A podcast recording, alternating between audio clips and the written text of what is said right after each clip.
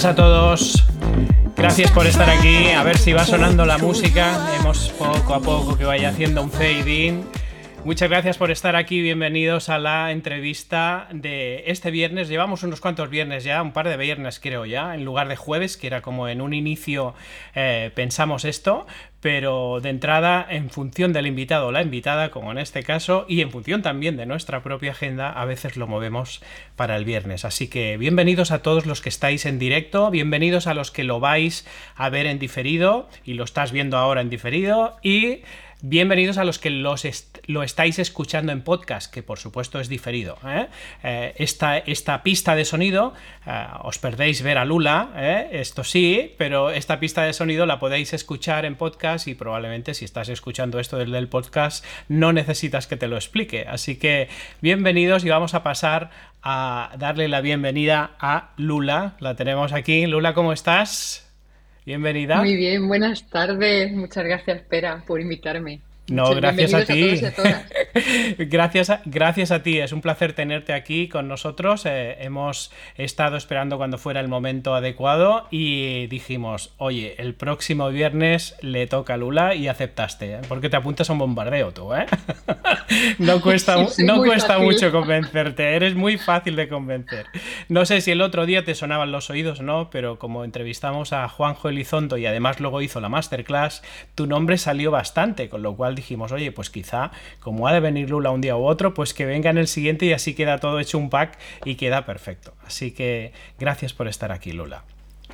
Bueno, pues vamos a estar uh, unos 30 minutos más o menos y se trata de tener una conversación la mar de natural, todo lo que podamos, acerca de quién eres tú, qué haces aquí, cómo has llegado hasta aquí, en esencia, ¿eh? que nos expliques un poco de tu trayectoria, cómo empezaron tus años, eh, profesional, qué cosas has ido aprendiendo en el pasado, porque la idea de Inusuales es conocer a la gente inusual, es conocer a la gente de nuestro club, es... Eh, pues acercarnos un poquito a la persona, quién hay detrás ¿no? de, de, ese perfil, sea el que sea, y en este caso, pues, ah, pues que nos expliques cuál ha sido tu trayectoria profesional, todo lo que has ido haciendo, todo lo que has ido aprendiendo, así brevemente, y poco a poco iremos llegando al presente. En el presente, pues te preguntaré que, cuál es tu presente ahora mismo y qué es lo que te está ocupando, y entonces proyectaremos hacia el futuro. Y antes de que nos demos cuenta, habrá llegado el momento y nos tendremos que despedir. Ya verás, esto pasa súper rápido.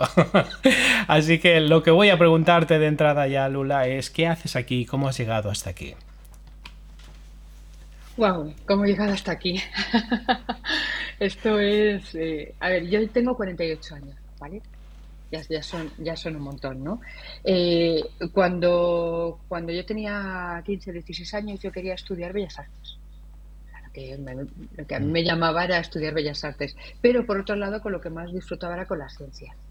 Entonces era como, joder yo quiero hacer biología, jolín, yo quiero hacer bellas artes. Eh, pero lo cierto es que mm, creo que yo nunca he tenido la paciencia, eh, no, no, habría llegado nunca a desarrollar una carrera artística porque no tenía esa paciencia, o sea, necesitaba algo que yo en ese momento no sabía lo que era, ¿no? Muchos años después, cuando empecé, a, bueno, no, no tantos, cuando empecé a diseñar dije, esto es exactamente lo que yo quería hacer, esto es lo que yo sabía que, debía hacer y, lo, que me hace feliz, ¿no?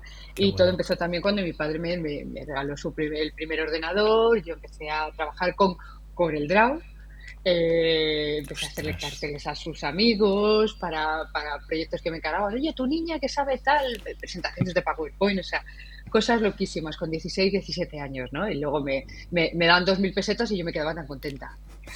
Era eh, eh, justo así.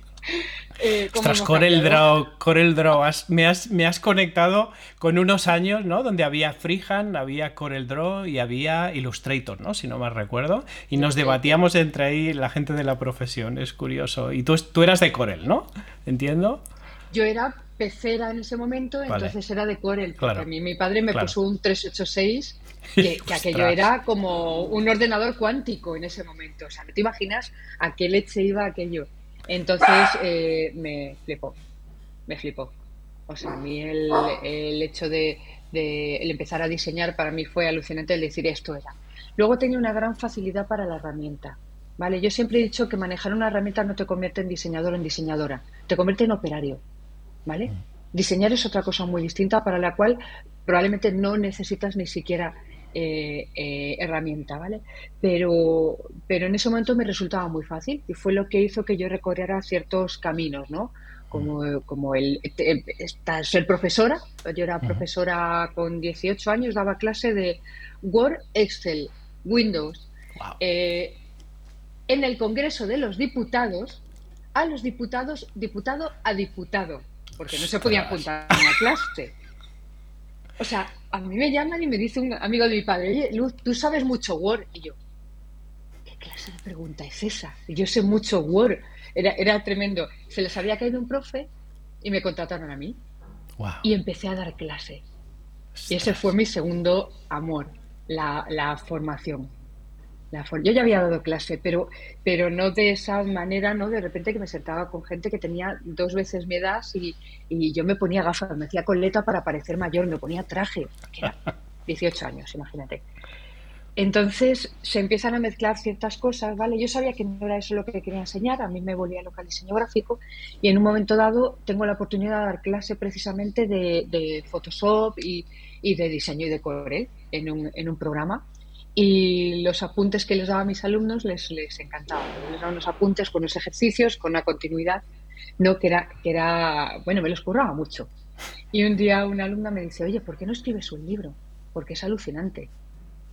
Eh, hablamos de que yo tenía 23 años y yo escribo a McGraw-Hill, les escribo una carta y les digo, muy buenas, tengo este material, les mando un capítulo y digo, me gustaría escribirles un libro. Y Carmelo Sánchez, editor de McGraw Hill en ese momento, que recuerdo con muchísimo cariño, me escribe de vuelta y me dice, oye, me, me parece buenísimo lo que me has mandado, vamos a empezar y firmamos un contrato. Qué bueno. Qué bueno. Qué bueno. Esa es la otra parte, que, que, ahora con 48 años, cuando me dicen un consejo, cuando me preguntan cosas, siempre digo, atrévete. Atrévete, da igual, atrévete. O sea, lo peor que te puedes llevar es un no.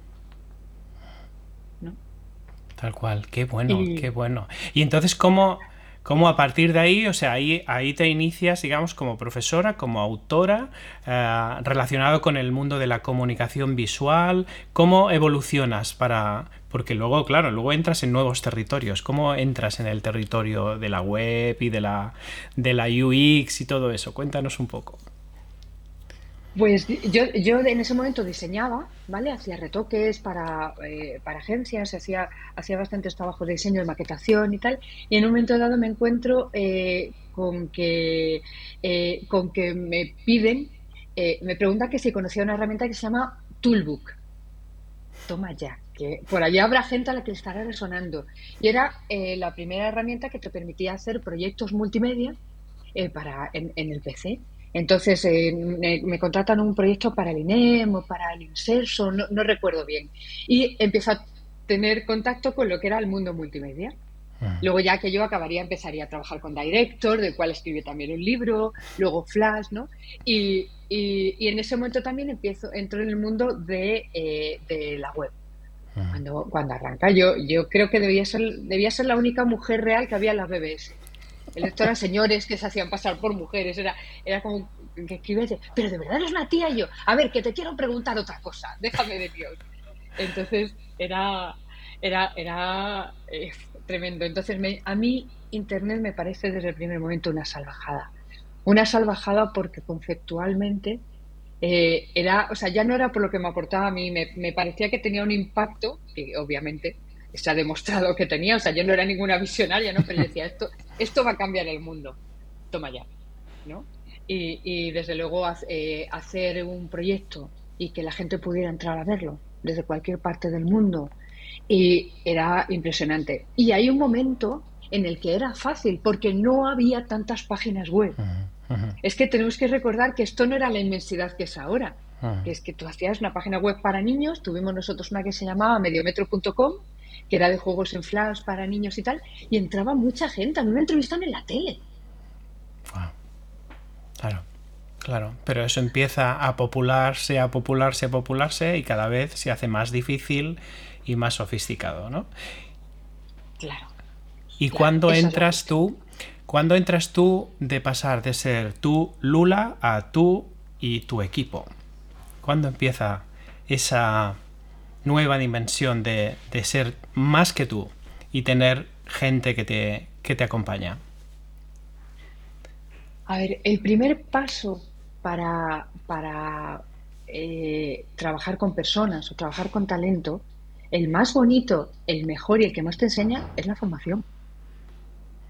O sea, tú montas un equipo, claro, tú haces un equipo de alto rendimiento como profa con tus alumnos. Y entre ambos tenéis que conseguir un resultado que es conseguir traspasar la mayor cantidad de conocimiento práctico al mayor número de personas en su diversidad, aplicado a sus dones o a su, a su talento en el tiempo que tienes en un programa formativo. ¿Vale? y ir recorriendo las inseguridades de, cada una de las personas, donde tiene sus puntos flacos, alimentando su, su, su seguridad, ¿no? La, creencia de que pueden. Entonces, eh, eso, eso es clave. Cuando si, si bueno, segundo briconsejo de, de la conversación, ¿no?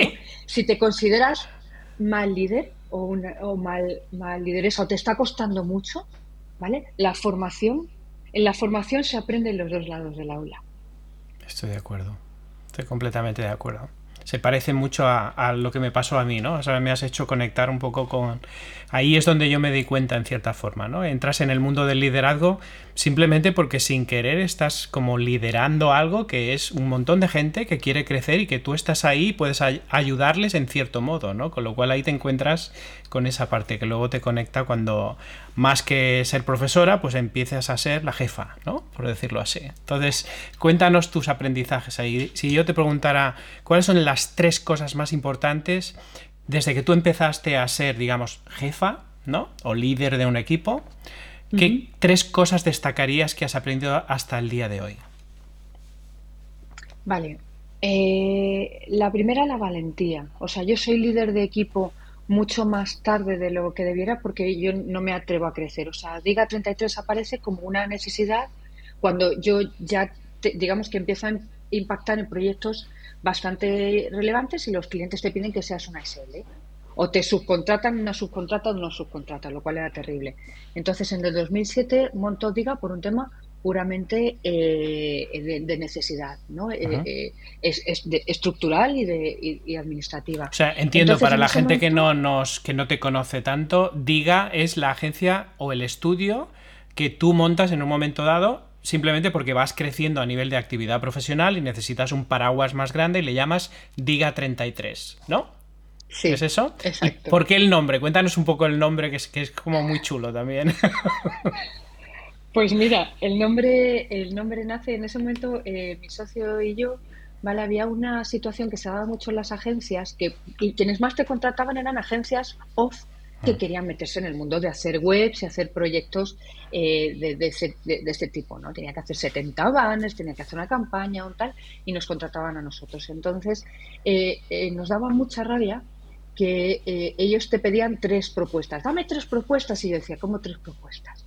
vamos a ver, dime lo que te pasa, voy a, voy a intentar sacar lo que de verdad te pasa, porque lo que tú crees que te pasa como cliente nunca es lo que crees que te pasa, porque tus objetivos necesitan un montón de porqués detrás para, para, para llegar, y, yo te ofrezco lo que creo que necesitas, porque tú no vas a ningún médico y le dices, me duele aquí, y dice, venga, elige, puedes tener un cáncer, un dolor de la garganta o un juanete. Aquí tienes los tres.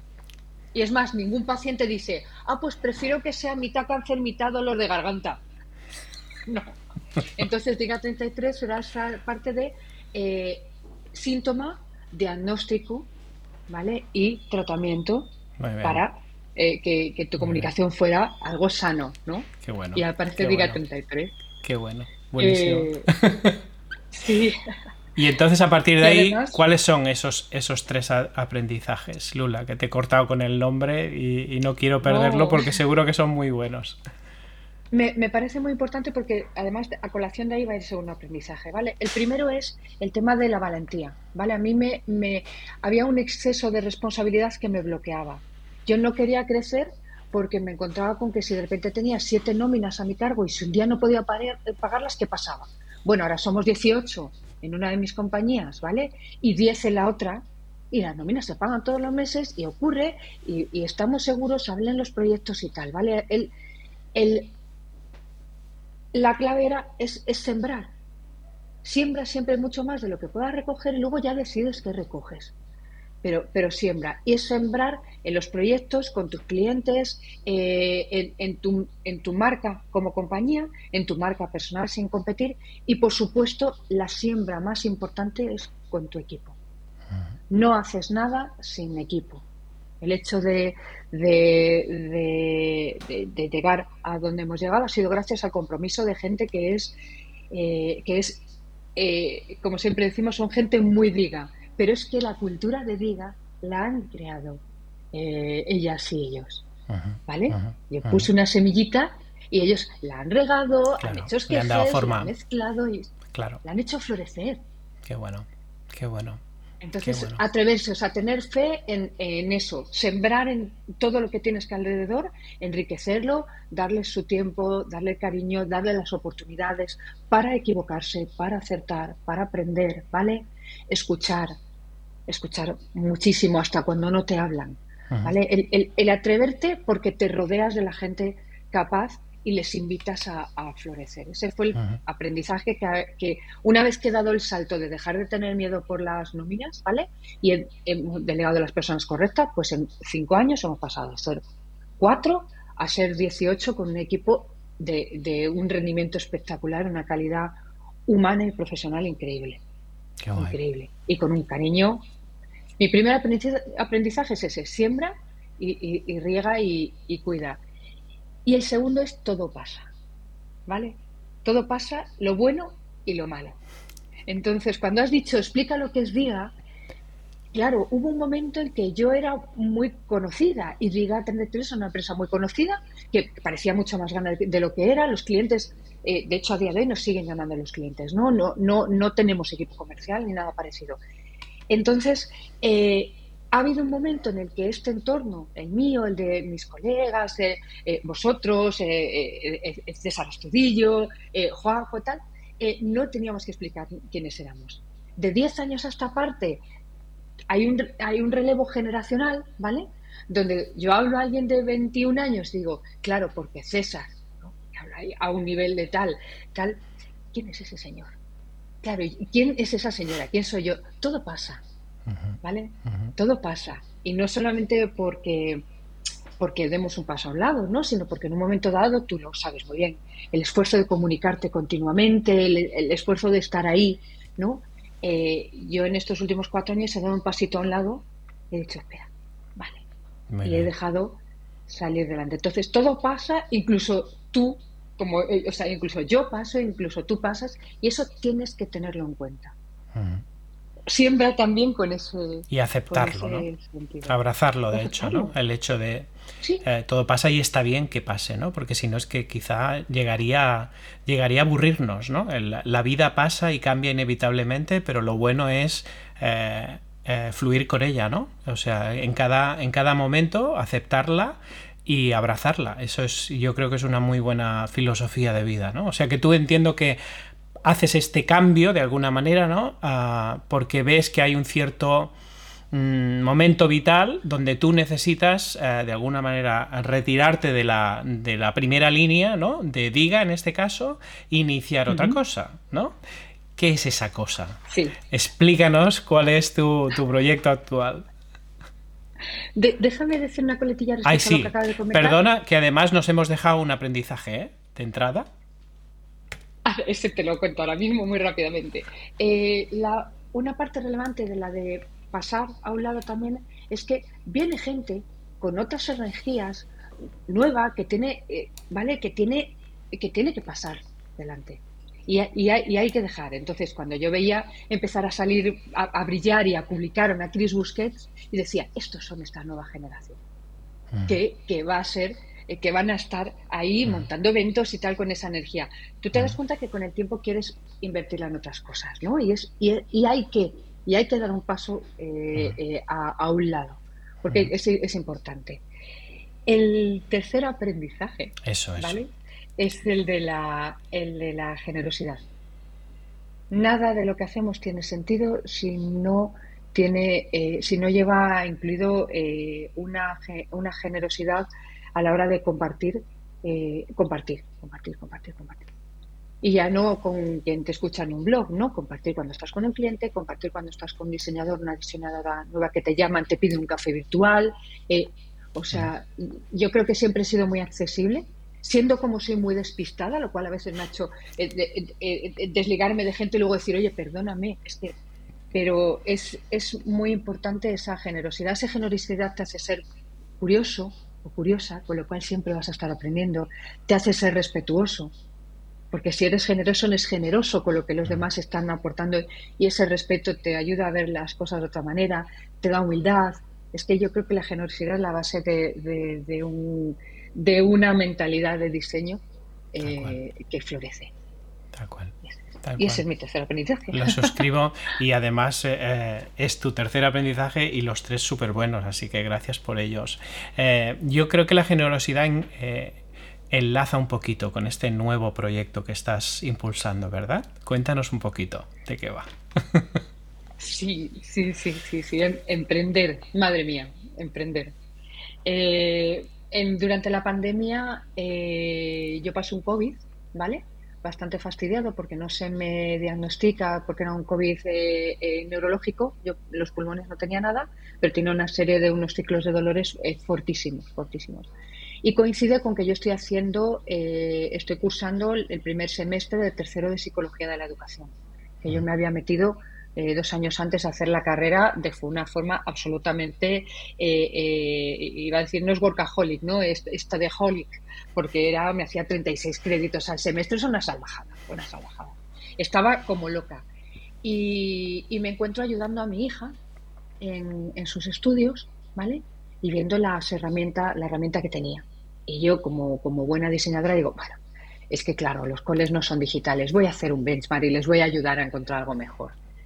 Ciento, casi 130 herramientas después, verticales, all-in-one, tal, digo, ¿qué es esto? O sea, me ayudó un equipo que en ese momento eh, eh, no, nosotros no despedimos a nadie. Hicimos un ERTE, recortamos tiempos, pero teníamos gente que estaba en su casa que se quería suicidar ¿no? de la inactividad. Y me, y me ayudó parte del equipo, en ese tiempo Axel, que está ahora en, Movistar, eh, Daniela, me ayudaron muchísimo con el benchmark. Y en ese momento con mis socios me lanzo y digo, chicos, voy a montar una startup la CEO de Diga 33, ¿qué vas a hacer? Digo, mirad, yo no, esto no, no, no lo veo. Si a mí, yo mañana me pasa algo, yo no quiero que mi lápida me ponga. Hizo una aplicación para el Santander que vendía muchas ¿Vale? O creó la mejor página web para descargar las facturas de Iberdrola. Era tan triste que digo, no, no, eh, tengo, tenía en ese momento 46 años, digo, tengo que hacer algo. Y el tema de educación eh, la educación es, es, el gran generador de oportunidades. ¿vale? No es una escalera social, porque la educación, y, esto es una putada y perdóneme, ¿no? Eh, ¿no? no, es igual para todos. Si educamos desde el privilegio, educamos para el privilegio, y eso es terrible. ¿Vale? Y sobre todo, en, yo, yo, siempre reconozco que estoy en una posición de privilegio y desde ahí tratas de, de, de ayudar lo que puedas, ¿no? pero la, creo que, sí puede ser el único generador de oportunidades, ¿vale? En ese momento nos encontramos con que, pues eso, hubo, hubo países en los que han estado dos años sin escolarización. Dos años. Porque había niños que se mm. podían conectar con un Nokia, ¿vale? De hacía cinco años, eh, cada 15 días en un bar, eh, eh, mientras no tenían colegio han perdido la lectura, eh, las matemáticas, ha habido un, bajón. hay una generación que va a quedar impactada por esto, ¿no? Mientras había profesores que se estaban matando a intentar que esto no ocurriera. Y Limons, que es, que es la, plataforma que, empezamos a desarrollar en ese momento con, con ayuda de unos inversores que se tiraron eh, eh, emocionados a la piscina con, con, nosotros y con un equipo, entre ellos Juanjo Elizondo, Johan Sosa, un CTO al que convencí, pues imagínate, eh, eh, con pasión, ¿no? Eh, y un equipo de, programación, un pedagogo increíble que es Willy, que es Willy, que madre mía, Willy Rodríguez, que, lo que ha tenido que aguantarnos, él decía que era analógico, ¿no? Y creamos una plataforma de código abierto, ¿vale? Gratis para todo el mundo, que salió en junio de este año y ahí sacamos nuestra siguiente ronda y ahora vamos a por, a por la tercera para sacar el SAS el año que viene y seguir sosteniendo este, este propósito y el negocio. Sea, el propósito tiene que estar eh, eh, dirigido por el negocio, porque si no, un día muere, ¿no? El, dinero tiene que llegar, pero, pero el gratis para siempre era, era, era una obsesión. Hoy somos 10, ¿vale? Estamos ya con las, eh, cerrando las pruebas de concepto, tenemos clientes a punto de firmar y, muy emocionados. Una plataforma de diseño de experiencias educativas basada, basada en DUA, Diseño Universal de Aprendizaje, que introduce la diversidad en el centro para colegios, universidades y, corporaciones. Genial. Wow, wow. O sea, en esencia, ¿cuál es el valor que aporta Limons eh, al mundo de la educación ahora mismo? ¿Qué es aquello que tú viste que no estaba y que tenía que estar? Bien, los centros educativos eh, contrataban plataformas educativas y luego esto le llegaba al profesor. El profesor las encontraba rígidas, las encontraba difíciles de usar, plataformas que les decían cómo tenían que enseñar, pero que los trataban como si fueran prescindibles. Y nosotros ponemos nuestro foco en el profesor. O sea, Limos eh, enciende y expande el poder de los, de los profesores para cambiar vidas. Muy bien. Esa es la o empodera, empodera, al profesor como elemento central del aprendizaje, digamos. Justo, les ahorra las tareas burocráticas, les permite reutilizar el contenido entender el contexto de los alumnos con indicadores claves que te ayudan y sobre todo esa, ese soporte a la diversidad que ellos no, no, no tienen en las aulas. Tienen a 30 alumnos y se encuentran con un niño que llaman muy movilito, que resulta que tiene TDAH, o un niño que le cuesta mucho las matemáticas, que tiene discalculia, y, a lo mejor un niño que, que o una niña que tan que está metido porque eh, tiene síndrome de Down y está en un programa de integración para la diversidad. Y dile a ese profesor que, lleve a todos los alumnos a la par hacia unos objetivos. es dificilísimo, son héroes. Claro. Son héroes. Sí. yo creo que es una de las cosas que, el propio profesor, eh, o sea, aparte de la tarea que representa a educar ¿no? a, a unas pequeñas personas que se van convirtiendo en, en, personas adultas ¿no? y tener esa responsabilidad, que mucha de, muchos de ellos son vocacionales, algunos más que otros, pero que todos tienen muy claro cuál es su responsabilidad, ¿no? en realidad están súper quemados. ¿no? Ahora me viene también a la mente otro colectivo que está súper quemado, que, es, que son los médicos, por ejemplo, o enfermeras. ¿no? Son gente que tiene como muy claro lo que, quiere, lo que quiere hacer, pero que no hay nadie que les empodere de alguna manera y entiendo que tú lo que, lo que propones es que eh, puedan con menos esfuerzo tener más impacto independientemente de cuáles sean los, eh, los estudiantes, digamos, ¿no? Eliminar esas barreras que se pueden hacer con eh, tecnología porque hay algunas otras que no se pueden hacer con tecnología, que es pura humanidad. Entonces ahí dejar toda esa parte, digamos, tecnológica como una ayuda para esa persona. Entiendo que es, entiendo que es eso. Exacto, y totalmente flexible, que es usar Limos, digitaliza en la medida que tú quieras tu aula. Yo no te digo cómo, cómo trabajar, que te gusta método, que te gusta Flip Classroom, trabaja con Flip Classroom, que te gusta trabajar por proyectos, que haces instrucción directa, tú mismo. No te digo cómo trabajar, pero soporto la, tu digitalización en la medida en que tú quieras en tu aula, en, presencial, a distancia o, o, mixta, y siempre hablando con los profesores. O sea, nuestro core de usuarios es el profesorado, vivimos de cara al profesorado, porque el día que el centro educativo elija Limos, lo que queremos es que el profesorado ame Limos. Claro, claro. Qué interesante. Fíjate en el reloj, ¿eh? estamos ya a y media, o sea, nos ha pasado media hora y todavía no nos has contado tus retos. Entonces yo quiero hacerte la última pregunta, que es, me consta que estás haciendo un programa de liderazgo innovador ah, en algún sitio eh, un poco así raro, algo así. ¿Nos puedes explicar brevemente eh, cuál es tu experiencia y eso unirlo con tus retos eh, para cuando acabe el programa, que va a ser ahora ya en, a finales de mes, acaba y, así lo ligamos, digamos, un poco con, tus retos futuros? Cuéntanos. Estoy disfrutando muchísimo, muchísimo. yo te había dicho hace un par de años, oye, este programa que tienes tiene una pinta increíble y al comienzo de esta edición me dijiste, Lula, te vienes y mira que tenía poco tiempo, pero yo había estado en el, en el programa de Wander en Mallorca, ¿vale? Que me removió como un terremoto y dije, ahora que he removido esto, necesito asentarlo de una forma mucho más. Y, y ha sido de un complementario, o sea, me ha cerrado el círculo tu programa, me está cerrando. Entonces, estoy viviendo cada uno de estos hábitos eh, de una forma, y sabes que yo soy diseñadora en muchas de las herramientas que en algunas sesiones has enseñado, pero en todas he aprendido algo nuevo, he conocido a un autor o una autora nueva, he visto una dinámica que no conocía, eh, los compañeros y las compañeras que hay en el programa son... De lujo. Alucinantes, de lujo. Estoy disfrutando mucho. O sea, la relación calidad-precio de tu programa es la leche. Gracias, muchas gracias, Lula. Gracias. ¿Y para qué te va a servir, Lula? Porque eh, a ti lo que más te cuesta es qué no hacer, porque claro, lo haces todo, o sea, te metes en todo, te apuntan y, te invitamos y vienes y el otro día venías de Portugal, etcétera. Entonces, ¿qué es lo que vas a hacer eh, al haber acabado el programa? ¿Cómo lo vas a hilar en tus retos futuros? Cuéntanos algo que tienes ahí que no estás todavía en ello, pero que, aunque no lo concretes, pero ¿hacia dónde vas? O sea, porque lo que ya estás, estás y tú vas mucho más para adelante y seguro, estoy seguro que tienes ya los caminos dibujaditos. Pero hay alguna cosa que seguro que no. Eh, dibújanos un poco eso. Tengo un reto increíble. O sea, a mí el hábito conspira. Sabes que, me, me flipo muchísimo. Porque mi, mi gran, lo más difícil dentro de una compañía es crear el equipo que va a sacar adelante ese proyecto enamorar a las personas, darles su, su, darles un punto de comienzo, porque ni siquiera voy a decir darles su lugar.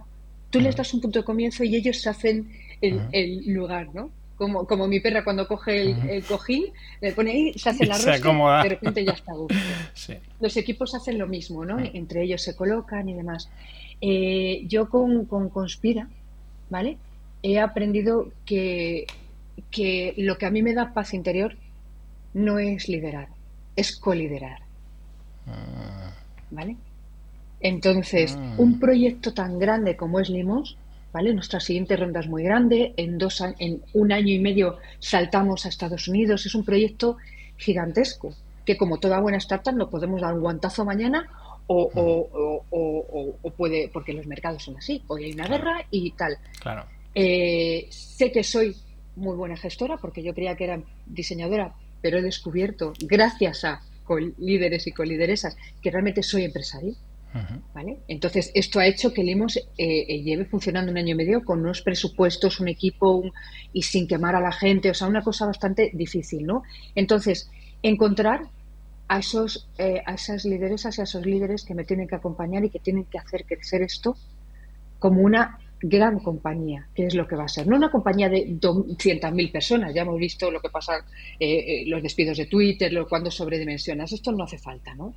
Pero yo sé que una empresa de 100, 200 personas podemos llegar a ser los próximos dos años y eso requiere mentes eh, fuertes, ¿vale? Y despiertas, corazones calientes pero calmados, ¿vale? Y generosos, y muy, muy generosos, tener mucho estómago y una capacidad de, de, alcanzar acuerdos, ¿vale? Es muy importante, porque tú te juntas para alcanzar acuerdos y luego vuelves a, a, tu aldea gala a luchar con los romanos. Y son muchas aldeas galas creando esta, esta resistencia en un montón de áreas, ¿no? Entonces, ese es mi reto, el, el seguir rodeándome de, esos líderes y de esas lideresas que me enseñan tanto todos los días, ¿vale? Porque lo mío es algo em, intuitivo. Tú y tu programa me habéis ayudado a colocar aquello que hacía bien, aquello que no sabía que hacía bien, aquello que hacía mal y aquello que no sabía que hacía mal. Y estoy, o sea, yo estoy dando un salto cualitativo. Y mi reto es utilizar esto, que además llega en el momento justo, para eh, crear ese equipo de conspiradores, ¿vale? Que va a convertir Limos en lo que debe ser. Qué bueno. O sea que estás entrando en el liderazgo, eh, desde luego, eh, que es la única manera de poder crear impacto cuando vas mucho más allá, ¿no? Por eso nosotros en el club pues somos ya cerca de 500 y esta es la idea y es solo el principio. La, la idea es que si no te rodeas de mucha gente es imposible crear un impacto de verdad de aquellos que te gustaría que hubiera, no sé si en tu lápida, pero en algún artículo o al final el día que estés o en un comentario de alguien decir, bueno, pero hizo esto, hizo lo otro y que tú digas, eso, eso es lo que yo quiero hacer. No sé si saldrá o no, pero a eso me quiero dedicar y te veo enchufadísima y súper conectada con algo que quieres hacer. Y te escucho desde, desde el alma, ¿no? En cierta forma, ¿no? Es decir, que estás como conectada con lo que quieres hacer y es lo que quieres seguir haciendo. Y en el fondo estás hablando de seguir aplicando la generosidad y distribuyendo y redistribuyendo el liderazgo, porque te has dado cuenta, como la mayoría de los que cogemos una cierta edad ya, ¿no? Algún día, que te das cuenta en que la vida hay que compartir, si no, no sirve para nada. Y esa es la idea, esa es la idea, ¿verdad? Qué bien, Lula. Pues oye, gracias por compartir todo eso con nosotros. Gracias por darnos este, este rato tan delicioso. Nos hemos pasado seis minutos más o menos, pero no pasa nada. Y ha sido un placer de verdad escucharte y estoy seguro que además este vídeo ah, pues va a ser consultado y requete consultado y yo por mi parte va a ser referido en más de una ocasión. Así que muchísimas gracias por estar aquí. Un fuerte abrazo y nos seguimos viendo. Que vaya muy bien, Lula. Muchas gracias, Pera. Un abrazo fuerte. Chao.